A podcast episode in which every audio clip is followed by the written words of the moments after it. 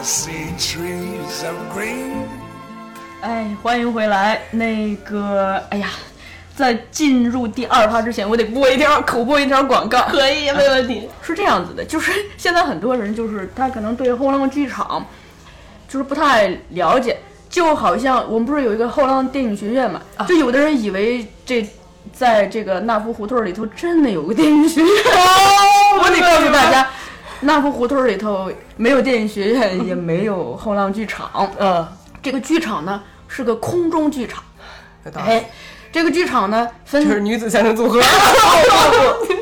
它是我们思想和情感交流的地方。啊，它一方面呢，就是咱们现在这个节目，这个播客，嗯嗯嗯就是我可能也和你做组合，我也和第一期的嘉宾成音变组成了小数成音组合，就是对、嗯我们通过这种活人的聊天儿，嗯就是在做这种跟读者呀、听众的互动。另一个呢是，嗯，我们有一套系列丛书。叫后浪剧场，哦这个您就不是跟我们这种相声组合对话了，您是跟大师对话，对那里头就有相声大师对吧？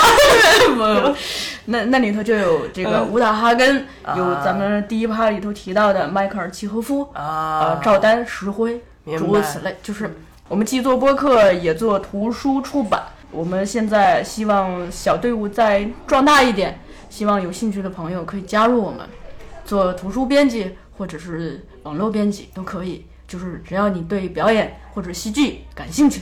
好，废话不多说，直接进入第二主题。好 的那个什么，我第一主题吧，其实有几个例子还没没跟你讲呢。快快快说对，就关于这个演员的，哎，我脑子里一大串儿。嗯你说就是我先抛抛一个观点，我就觉得体验生活这事儿吧，嗯，一个是我愿意，对另一个我能控制。嗯，对，呃，就是这种电影史上。戏剧史上这种例子太多了，你比如说那个二零一七年阿米尔汗那个片子，嗯他为了演那个大胖子，爸爸对，呃他自己增肥那么多。那个吧，就是我之前听蒋雯丽说过一个，就说他是在那个表演者眼里头说的，啊。对，他说他演那个王彩玲的《立春》里的王彩玲的时候，嗯他那个胖子吧，就是现在好像有一种有一种工具是叫什么增肥服，就你穿着就变成个胖子，哦，我知道，就是蒋雯丽当时说了一个观点，就是说他虽然很多人劝他可以穿那个衣服，但是他觉得她她想尝试自让自己真的变胖真的变胖。明白。当然，他也收获到了他想要的，就是他发现自己变胖以后，行动真的很不利索，有的时候会被自己绊倒。我肉都拖地上了，是吧？对，而且而且腰部会有游泳圈嘛。啊，是是是，对，就是不止一个。对，作作为演员，他自己可能找到了他想要的。还有那个贝尔嘛，啊，贝尔不是演那个机械师的时候，啊就是瘦的就就跟火柴一样，但接下来很快他就又又演那个蝙蝠侠，然后就是又很快的胖了起来。啊，就这个东西吧，其实对健康是有坏有害的，对对人的健康是特别有害的。当然了，他们愿意，这个也无无可厚非，对对人家对人家乐意，只是说哎，我看完这么多例子吧，我突然觉得就是演员还真挺，做一个好演员真的挺不容易的。就是当然当然，你身体和心灵的痛苦要比常人高太多倍，而且说起来就是有有的时候演戏是很很过瘾、很享受，但是这这些是建立在一种身体和灵魂的痛苦的底子上。当然当然，就像说。你演小丑的演员，为什么老是有一种悲喜交加的心情在里面？就是台上在逗人家，或者说扩展到喜剧演员也是。你像，比如说像陈佩斯老师，他他下面还是蛮严肃的，嗯，但是特严肃。对，往往是越喜剧演员，因为他把所有的笑声留给、留给观众了，台下就没有能量。嗯，人的能量是是有限的。嗯，他他用用用耗到很多，他下面就没有了。就像有时候说治疗戏剧、疗愈戏剧也是，呃就是有一种方法是。心里如果比如说特别痛苦的人演一次哈姆雷特，或者演一个大悲剧人物，哭完了在台上，哎，下面反而好了，他释放出来了，这也是一个意思，只不过相反的方向。所以说演员是非常不容易的，就像小丑什么的，他确实是把欢笑留给别人，痛苦留给自己。那个演员这事儿吧，我我就归一句，我觉得就用一书名儿就叫尊重表演艺术，当然，就是尊重表演艺术的演员是值得我们尊重的。当然，每个行业都是需要，就就是爱一行，就是做一行爱一行，敬一行嘛，这老一辈老这么说。但是演员这种这种职业就更加的不一样，是在于他经常无法量化。嗯，说白了就是你跳井水，你跳脏的还是跳矿泉水的，嗯，没人说你。但是如果你跳井水，可能别人就会觉得哇，你好辛夸苦啊。对啊，像前两天就是那个。那个逻辑思维罗胖，哎呀，我怎么老给人免费做广告呢？我就想起来了，支付宝呃告诉大家，有道理，就真的是因为前两天我我就大家不在分享那个什么时间的朋友嘛，嗯。然后就有朋友发给我那个幕后花絮，嗯。就是罗胖在第二分场就第二场结束之后下场的时候就播广告嘛，嗯。下场的时候直接啪一个倒栽葱栽到了台下。我巨惨，那个慢慢镜头放，整个就是头朝下，然后角度飞上来，嗯然后赶快拉起来又继续。那我朋友就很感慨，嗯然后就说：“哎呀，这真的是很敬业啊！”但是从另一方面来讲，他们把这个播出来，不反而让大家好像更成为一个宣传点嘛？罗胖很敬业，那确实很敬业，他其实就是个演员嘛。说白了，哎，这个咱索性跑题了，就是我我再跑一下，不 跑不跑，那个。你说。就是我看到过黄轩发的一条这个微博，你说。他是是他说到是什么？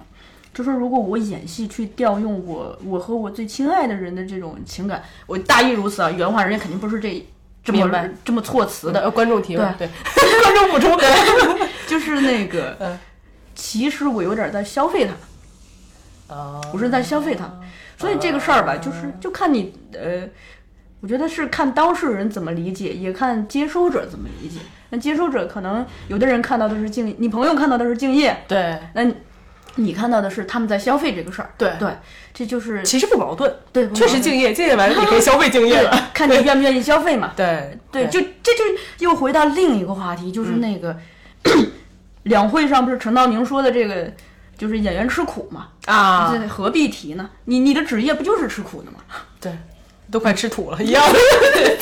其实其实是的，就是就是演员他因为无法量化嘛。你比如说朝九晚五上班，嗯，那你最多就加加班儿，嗯，很明确说，你看你超过五点，你可能就是在辛苦了，嗯，这个度是呃老板认为哦你好辛苦，嗯，但你比如说你在排练场好了，你排话剧，有的导演很严格，我记得以前我们我演过一个儿童剧。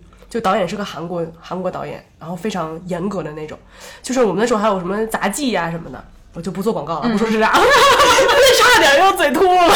对，就是就是因为里面还有什么扔球啊，就各种还有什么侧手翻啊，就是找专业的杂技老师来培、培训，然后有时候就会弄道具的时候把手划破啊什么的。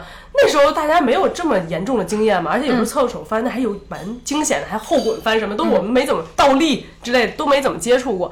但是导演就觉得手划一个破一口怎么了？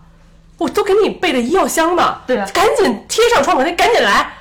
就我那时候不是我啊，是另外一个女生，就是大家就是觉得好像导演有点残忍，嗯，就是都破了，一个女生手都破了，然后你你好像完全没有任何的安慰，嗯，对吧？而且也没有那时候就是大家年年龄也不大嘛，嗯所以就觉得，但是你说这个东西。碰上一个可能不严格的导演，嗯觉得哎呀，真真是敬业呀！你看小孩没演过杂技，为了演这个戏，简直是命都快不要了。但是遇到严格导演，觉得这是你应该的，你不这么做，我才觉得你不敬业呢。所以演员这个东西是无法量化的，就所以大家争执嘛，我骂你，你骂我，就是因为没有这个这个这个演员工会的存在很有必要啊。对，这个美美国做的好，真的说真的。说到演员工会，我又想起一例子来。你说这这例子是来自我们一本正在编辑的书，哦，肯定是最新消息，爱听说这这还真不是最新消息啊？是吗？这书这书叫《在镜头前表演》，他啊举举了大量，他其中例子举到了克莱默夫妇。啊，那个电影，对，嗯他提到了两点，可能比较切我们今天的题。明白？第一个是达斯汀霍夫曼在打梅丽尔·斯特里普的时候，嗯，在没有告诉对方的情况下，真打了。嗯，梅丽尔·斯特里普普当时会觉得怎么这样？就是真的，对对，我明白很，不我明白那个，，我明白，很不解。我明白。另一件事情是那个导演为了要他的反应，嗯，挤兑他，就是挤兑他，对啊，明白。就是因为他刚当时好像刚刚分手，他就用他前男友的事儿刺激刺激他。扎心了。但同时导演一边这么危险的干着，同时还又害怕他演员去演员工会告他。哦，你看人家人家有演员工会，至少还怕告。嗯但是我觉得这个其实完全就是在于一个演员之间熟不熟。嗯，你是不是跟我一样爱艺术？嗯，如果维斯特林普一样也很爱艺术，他会去理解导演。可能刚开始很生气，我靠，你不告诉我，不尊重我，你我还不知道你下面还能干出什么事儿来。有人会就有这种担心。但是如果关系好，嗯，那生一下气没事儿的嘛。我知道你啥性格，我知道你经常会来这么一刀，哦，对，这对？吧？它是一个很不能量化的东西。这这就是又是涉及到一个话题是什么呢？就很多演员喜欢跟熟的人，他他特别挑对手，挑团队。除了挑这个对戏的演员，他还挑团队。当然，当然，我觉得我是很理解这一点的。嗯，你比如说，你特别名、特别有名的人，比如说，比如说吴秀波，我随便乱想啊。你说他，我最近就是我妈告诉我她在看一个电视剧，吴秀波演的吗？呃，他说里面有吴秀波，但我瞅了两眼，我没看见。但是整个的里面的，但是演员表有他，有可能是有吧，应该是有，应该是有。但是问题是里面的，就是看整个那个镜头运用、剪接，你就觉得怪怪的，就很像那种法制栏目，嗯，你明白吧？就是业余演员、业余团队，然后哎搞一搞。但是你说，就是像吴秀波这样的演员，或者是某些名演员吧，你接的这个戏就莫名其妙啊。嗯，因为很多人是就着演员去看的，我是看过谁谁谁演我才去看。那你也是对观众负责嘛？你肯定要合作之前先看你这个团队之前拍过啥，我跟不跟你合作，是我熟人介绍的还是什么？我觉得非常理解，而且是应该的。而且越是大演员越要挑本子嘛。可能年轻演员想的说多实践多练，嗯有戏然后无所对，有细节有饭吃就行。但是也就是有名的演员肯定要保障这个，不然也是对观众不负责。对，一个是对观众负不负责，在于其实、其实这是个演员的主动性。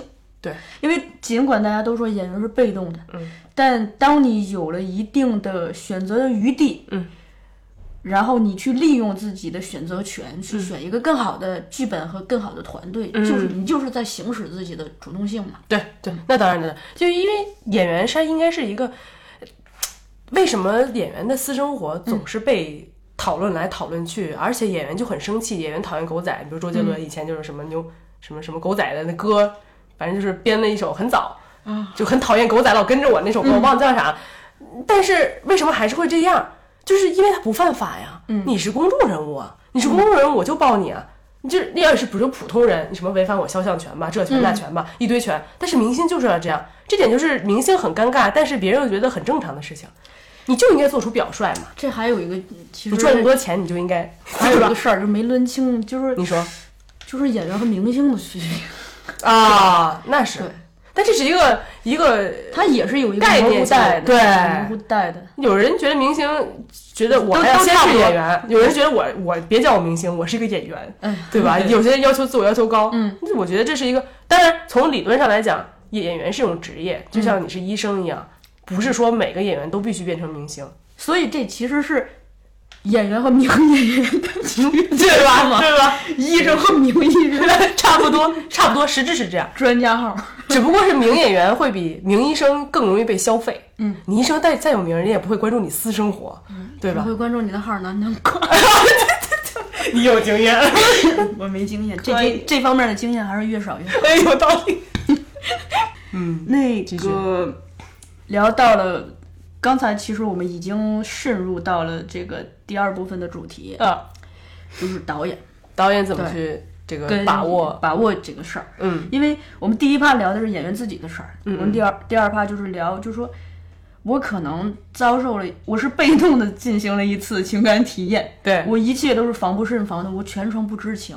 这个东西是导演和我的对戏演员合谋的，其实有些演员喜欢，有些演员是属于那种，就是因为有你看，就是导演的方法不一样。有的导演发现这个演员对所有预设的东西他都演不了，嗯，他无法真正的相信，总是在预，就是 总是在演的很假，因为他知道下面发生啥。那导演可能聪明的或者是观察力强的导演在旁边，他就会用各种方法，我就给你一个意外，我就看到你真实这个表演，我特别你对我也对，嗯，我觉得这是一个无可厚非，当然你就不能太违反咱刚才说那几条嘛，哎呀，你这你这三三条刚呀，这真是 行业标准。但是这他人感受就无法量化，也是，只是你自我觉得有没有伤害到别人。有些人觉得这伤害到，有些人觉得你太敏感了，我没有想伤害你。我我是在想，就演员就当事人的知情权，对，啊，对，这是很重要的，你得告诉我。我对我有没有权利知道这件事儿？因为那个，嗯，像呃最近的《芳华》热映嘛，嗯嗯，是他们不是那个豆瓣上有一个很红的帖子，就是里头那个苗苗，就是演演员叫苗苗还是角色叫苗苗？演好像演员，是卢小平，什么平？小平？我也没注意，反正何小平？啊，何小平，何小平啊，就是那个最后是，那就是他那因为角色需要，导演就带领全组孤立他，哦，孤立到有这个新闻哈，我还真没注意。孤立到就是演员到最后就是就杀青的时候的感觉，站在楼上能跳下来，就是呃心理阴影嘛。他自己知不知道是吗？他应该知道，他演这么一个角色，他能他好像还自己故意让自己变得不合群儿，哦，嗯，对，就是让让自己故意让自己变得惹人讨厌。哦，嗯，但是这个事情就是对他来说还是一种伤害他既然这么说了，我觉得多少是一种伤害吧。啊。我觉得其实这种东西就是你。其实说白了，新闻你并不知真假，嗯在这个社会上，你不知道它是炒作呢，还是说真的。对。但是咱们只是就事论事这些事情，表达自己的态度。我觉得要造成心理伤害肯定是不好的。但是至于你这个伤害，你你是你的责任，还是导演，还是谁，这很难界定。嗯，你说是导演强迫别人孤立你，还是人家说是角色需要等等等。所以我觉得演员是一个很容易受伤害的群体嘛。对，就是演员他因为艺术的创作，他必须要做出某些牺牲，所以我很理解。那个有一个极端的例子，就是你说，呃，也不知真假了，嗯。就是有人说那个希区柯克应该在拍那个《迷魂记》还是哪个片儿的时候，嗯嗯就是嫌那个女演员的反应不够，他使了一个招儿，你你绝对猜不到是什么，你说，就是他他就突然对着女演员露出了自己的下体，然后女 演员暴动狂叔叔就女演员做出了非常惊恐的表情，她赶紧让摄影师拍了下来。我相信他能做出这事儿。哦，对，咱不知道真是假，但这个段子一直在流传。我相信有可能不在他身上发生，也可能在别的组发生。嗯，就是所谓的为了所谓的目艺术目的或者是个人艺术目的不择手段嘛。嗯，其实是有点儿。对，呃，这个东西就跟你在路上遇到一个暴露狂、变态叔叔也是一个意思。我我们有一个那个很有名的编辑叫圈圈，豆瓣上叫梁圈圈。啊，啊，现在好像叫娘圈圈，对对，他很有名。他他提到一是吧个嗯呃那个观点，哎，就是哎那个哎呀，我我一下短路了。没没，我其实我觉得，我觉得你说导演那么多方法、啊，导演其实也在试。嗯，你说的很多遇到那些导演对演员的各种方法，嗯，我相信很多导演不是心有胸有成竹的，他不是说我暴露下体，你之前我你就肯定达到我要的，他也在试，经常有成功或失败的方法。就比如说，我记得我有一次去仁义有一个座谈，就是一个。呃，外国导演，嗯，他就分享自己排练的经验，别人就问他说，如何让演员，比如说达到最真实的状态，在排练的时候，不要带着外面的一天的那种杂杂气氛，对对对，就能完全沉浸在这个场地。然后导演就说，其实演员在特别累的时候，容易不想那么多。当他还很很很很很很兴奋，就是能量够吗？能量够，他会就是会防备啊或者什么，他不会直接你让我演啥我就演啥。他累的时候就是属于你让我演我就就就达到这种状态。就像排练不可能刚排一个小时你就进入状态，往往有些人可能排到十一二点啊，突然来神儿了，就有这种可能。所以那导演他就说一个特别逗的事儿，他说因为我觉得这个这个在我实践当中是有意义的，所以有一次排练呢，我就专门带着演员们在树林里跑了一天。然后回来，演员累得上气不接下气，已经快翻白眼了。嗯，然后让他开始排练，结果什么都没排出来。但是我听特认真，你知道吗？笑什么？这是真的呀！我当时就说，哇哇，排特别累，我我下次我还心想，我下次要演员这样用，对，要用我这个每个七七排练场，我跑了三这个三十公里之类的，然后说完最后一个大停顿。什么用都没有，我 靠！他全场笑爆了，你知道吗？就是，就他就说他一个失败的案例嘛，他就是说，这个创作的灵感这种东西，它是对，它是很难说按照你的想法。我靠，你想让怎样怎样，那是人。咱们上一期讨论的嘛。对 对对，就是要适应，要适，不要预设。对，而且作为导演来讲，导演跟演员工作，因为为什么导演跟像中戏，我们的导师就总是在强调说你在中戏。不管学几年，嗯，你的重点不是在于你要玩多少花儿，嗯，哎，我这导演设计多牛，哗撒个天女散花，我这泼个水，不是这个，这可能谁都会玩，你只要有物质上，嗯，你能把握或怎么样，你最要练的在中戏是导演跟演员的工作。我觉得越毕业越走远，你越会觉得这是一个重点。嗯，就是你不论你拍影视还是拍话剧，你你总要有导演跟演员，你不可能一个剧组没导演，那就天下大乱。嗯，然后你你又不可能一个组只有导演没有演员，这也更不可能。所以他永远会有接触到导演跟演员工作的事情。而在学校，你就很容易遇到各种各样的同学，各种各样的人，你怎么去跟他磨合？我跟你讲戏，你演你演奥菲利亚和和他演哈姆雷特，我调的方法是不一样的。对吧？对，想起娟 姐那个话，娟娟姐那个话说说。的是，是导演就从这个角度上，导演至少分两种，嗯，一种叫爱戏的导演，就我要的我的目的是戏，是效果；一种是爱演员的导演。啊，而且一般爱戏的导演往往显得不那么爱演员，他他特会折磨演员，有很多这样子的导演。你说太对了，就是其实我我你你知道我是你说这个主题，我就就是突然蹦出这个这个一些导演的名字，我就会想，不论是影视还是话剧啊，就是我我知道，比如像我觉得啊，我经历的仁义的。呃，因为他们都是好长时间在一起合作了，我觉得很多时候他们更像一个大家庭，就类似不止人艺嘛，就所有这些小团体磨合很久，他们更开心的是，就像大学话剧团一样，开心的是大家在一起的感觉。有些就是他是为了，就像你说的爱演员，或者互、互相之间，他们只是说，你看每一年排几个戏，嗯，大家都泡在一起，那你说，你说你为了你的个人艺术效果，你去伤害一个演员，你做得出来吗？对吧？但是呢。我又会想到那些为了艺术效果而非常严格的导演，不一定是伤害演员，而是在圈子里可能出了名的。就比如说，我想到杨德昌，嗯，就杨德昌就是出了名的严格，他不是伤害啊，他是就是我总虽然我没跟过他，没没有幸，我知道他的时候他已经去世了，但是我经常听到各种名家。就是来说他，就是就 开玩笑说，哎呀，在杨导组什么都好，但是希望下次能不能别这么严肃。其实他的片场是非常严肃，他要达到一个效果，他可以拍好几十遍，而他每一天他写好剧本，每一天早上起来他还在改剧本，只要没开拍他就改，改完就让演员背。你说这演员压力得多大呀，对吧？所以就所以所以我觉得，但是他我认为他的电影拍出了很好的作品。那你说这是谁对谁错呢？对，这王家卫、周星驰不都这样吗？嗯，但是王家卫拍电影不是听说是拍很就是呃拍的时候拍的很长，嗯，然后什么都拍，但他自己可能剪出六个版本来，对啊、按心情按感觉，最按最 feel。最有名的是那个拍那个春光乍泄的时啊候，把关淑怡骗去，结果剪的一个镜头都没有。给钱了吗？这不是应该是给钱。嗯，你你一上来就是列了三大纲，嗯我觉得还挺必要的。嗯，就是因为就是我我有一现成的例子，我觉得就是他虽然也当事人是不知情的，但是这个这招用了就好像挺好的。这个不是发生在戏剧，也不是发生在影视拍摄中，而是拍发生在人人像的摄影中。哦，啊，有一个著名的摄影师叫卡什，嗯，就我们还出了一套。哦，好像好像好像有印象，你们后浪对。那那那个摄影集的封面是丘吉尔的一张照片儿，哦，而这张照片是怎么出来的呢？嗯就是当时他拍丘吉尔就是大家对丘吉尔有一个人设嘛，有一个刻板印象，明白。就觉得他应该是坚毅的、嗯。自信的，对。诸如此类的。aggressive，对，但但是那个拍摄的现场，他表他一边抽着雪茄，一边表现的特别的随性和懒散。嗯这摄影师就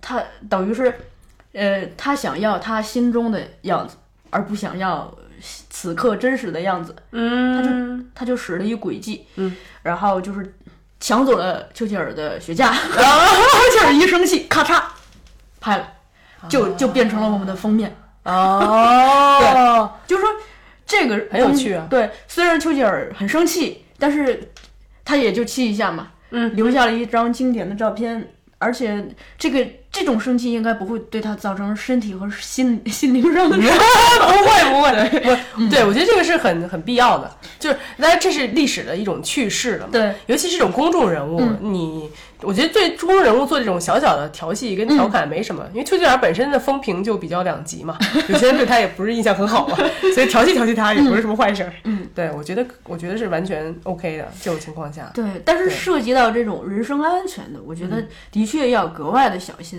就是有传言说那个少林足球，呃，周星驰星爷和这个铁头功那人嗯抡那啤酒瓶儿，嗯，跟人家说好的说用道具现场来真的，然后呢，就就当事人很吃惊啊，就就觉得很危险。嗯那是当然危对，险了。更有甚甚者就是，嗯、那个 是一个港片儿，片名我忘记了，就是嗯导演跟演员说，那个那场着火的戏会就是会用假的什么的，嗯爆炸的、嗯是假的，嗯但最后了是真的。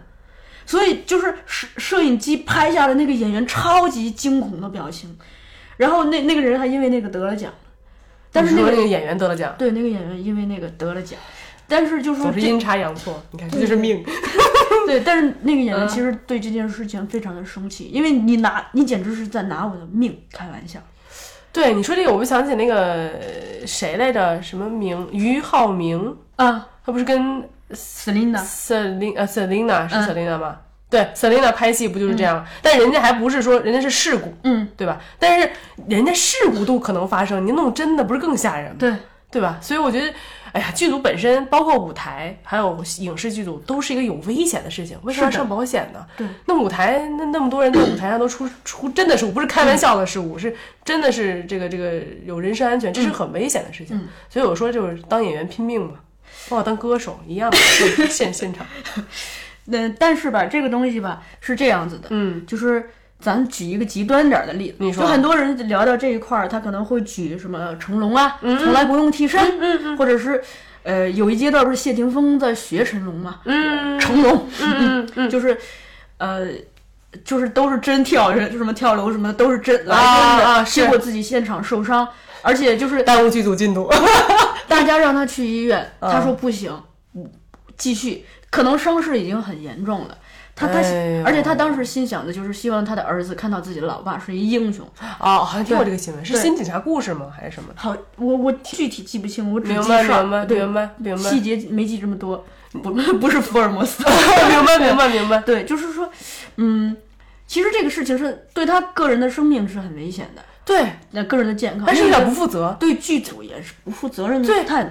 就像就像很多有些导演会说，进组第一天就说谁都不许给我生病，因为你的身体是剧组的，是。你生病了，你玩命了，那谁谁拍呀、谁拍呀、一样的。不要说生病了，这个稍微插个题外话，嗯，就我那个刚去中戏见的姜若雨老师，嗯，他这马上寒假了，就跟那个学生叮嘱了一件事儿，说、嗯。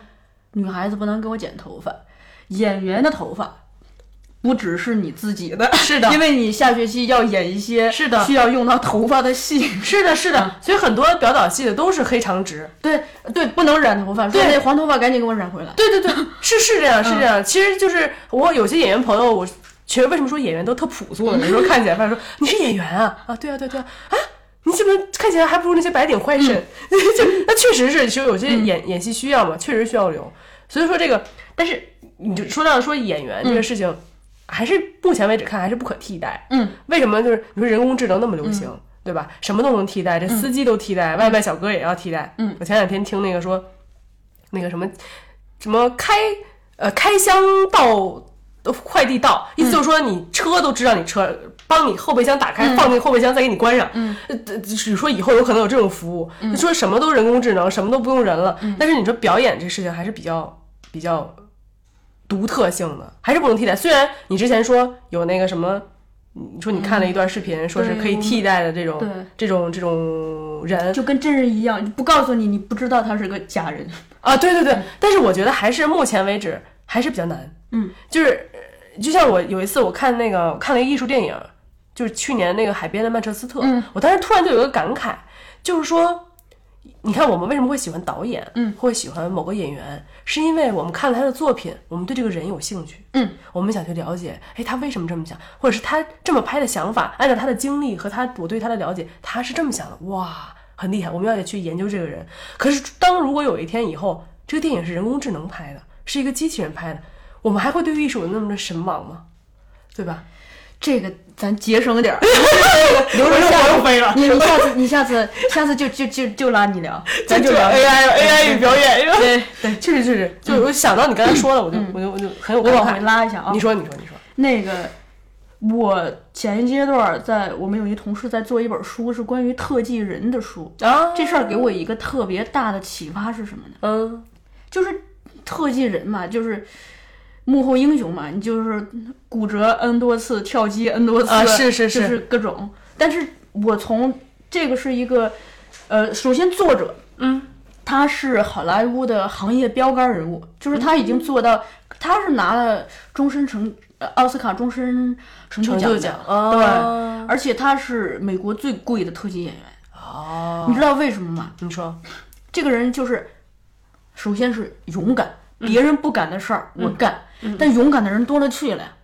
那当然，你知道，嗯，他最重要的是，他除了勇敢，他有智慧来支撑他的勇敢。这个智慧是什么呢？嗯，就是他永远，他不但可以把控自己的安全，嗯，他还可以把保护别人保护，尤其是他要替身的那位主演的安全。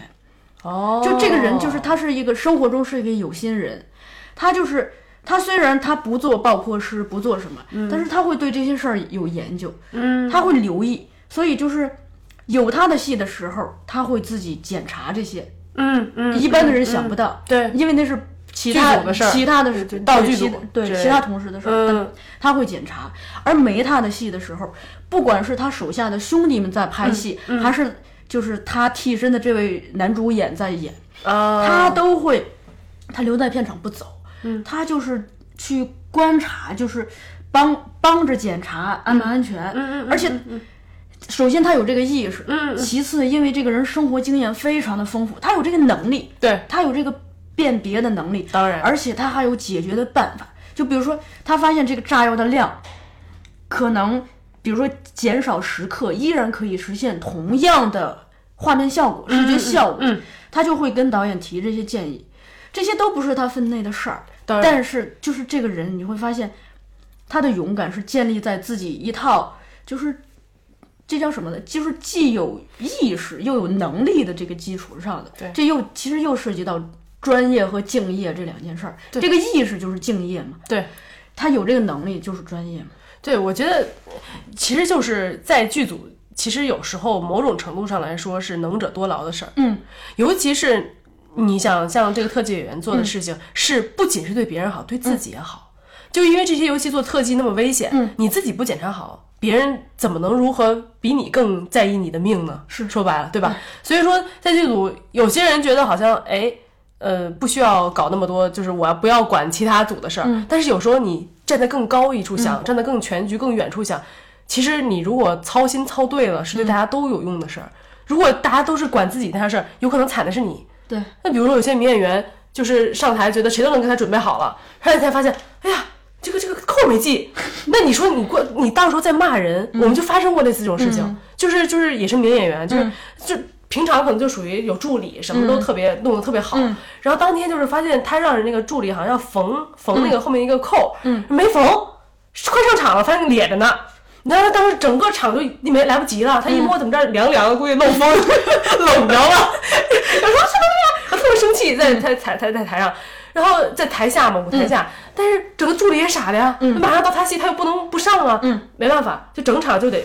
全都正对观众，有没有看一露个露个大背对吧？而且不是那种性感的大背，就一看就是脸了。嗯，所以他没有扣子嘛。嗯，所以这种东西，你说你说你记着比较好，还是你的助理？你把他骂死，你上台还是你惨啊？是所以这种东西就是你骂别人是没有用的，你最终最在意的是你自己。对，所以我觉得像你刚才说的特技演员是特别的，就是他特别懂，就是特别有智慧。我觉得不是说只管自己，是的，就是这个事儿吧，他是，呃，首先就是适适应于演员这个行业，其实它也适适用于我们生活中的任何一个行业。当然当然，就我就又来负责这个，你负责专业，我我负责接地气。有意思。那个，你说，我我在一七年的时候，有一天听了一个采袁泉的采访，嗯嗯，有一有一句话特别的打动我，你说，他说，敬业和专业这两件事儿，嗯，就是他他觉得是你做任何一个职业，嗯，都应该具备具备的，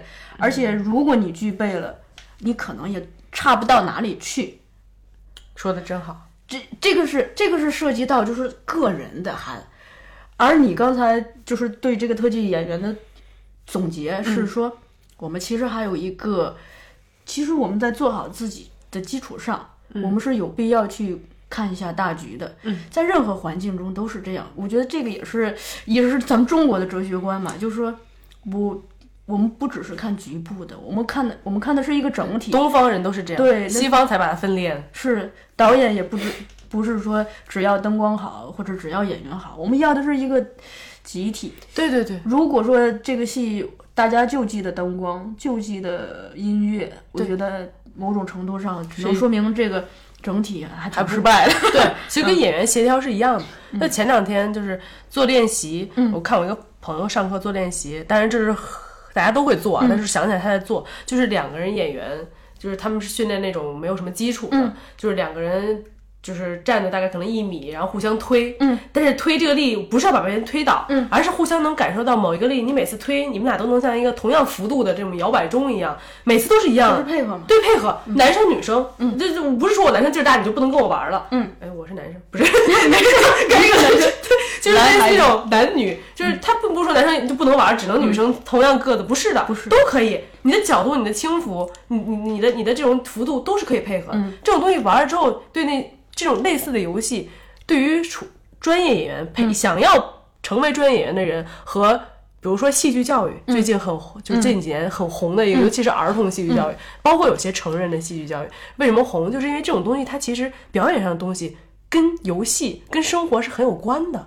为什么戏剧教育火？嗯，就是你，它是一个综合素质的培养。我身边就有见过很多，就是这种可能五十多岁退休，嗯，呃，就是比如大爷大妈、大叔阿姨，没有什么事情做，但他们那个年代可能是从小学数学，学这个、还是都是高精尖人才，就是学一些很理科的，走遍什么学好数理化，走进天下什么的，就是那种人。然后他，比如说有些人还后来当了全职妈妈，或者他早退休了，突然发现人生。就像罗胖说的，老说他到六十岁退休，还有黑洞洞的四十年，我又做一广告，就类似这个意思。因为不是我说的，我就想起来了，他就是发现四四五十岁退休了，没事儿干了，把孩子培养成才了，没事儿干了。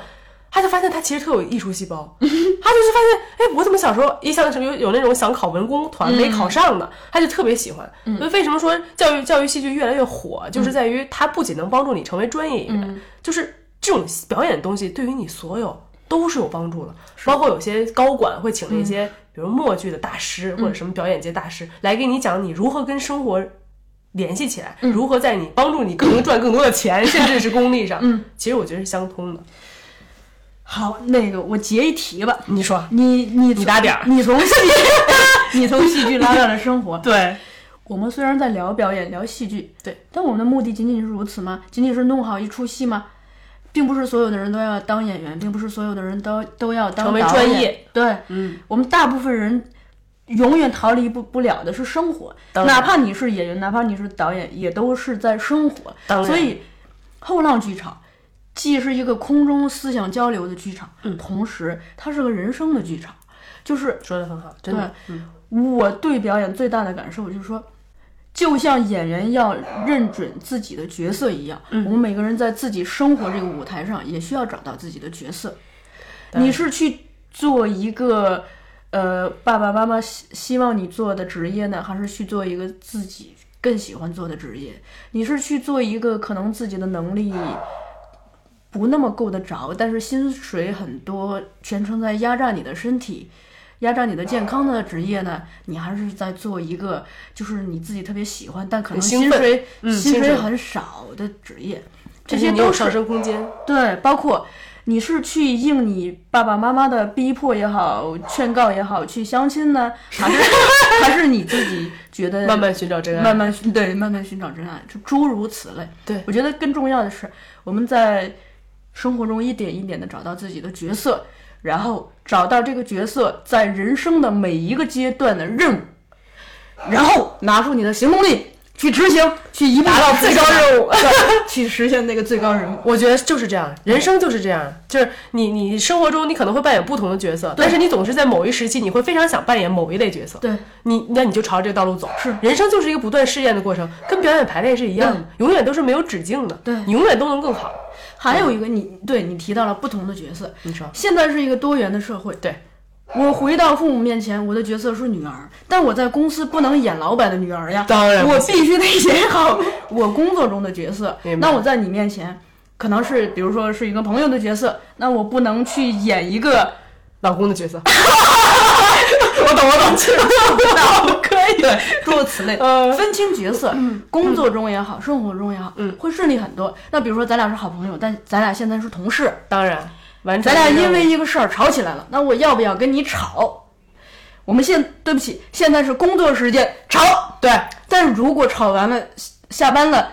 你因为我工作中跟你吵起来了，你就觉得咱俩应该撕逼，应该决裂，当然当然不行了，那不行，这是不明智对事不对人嘛。是的，对，好，那今天要不就到这里。我自己都没有想到，我们从那个演员体验生活的真实感聊到这 这这一块儿，这话匣子打开，了。顺其自然的走到这儿的。对，好，那本期节目就到这里，谢谢双楠过来做客。不会。那你再给大家介绍一首歌吧。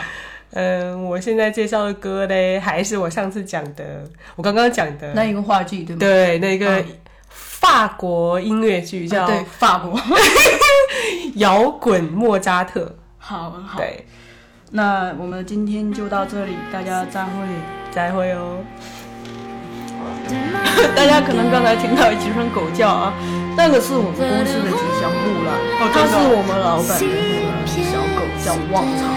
旺财呀，对，叫旺财，它特别忠实的跟我们老板不能说老板 我们吴总我们的导演团队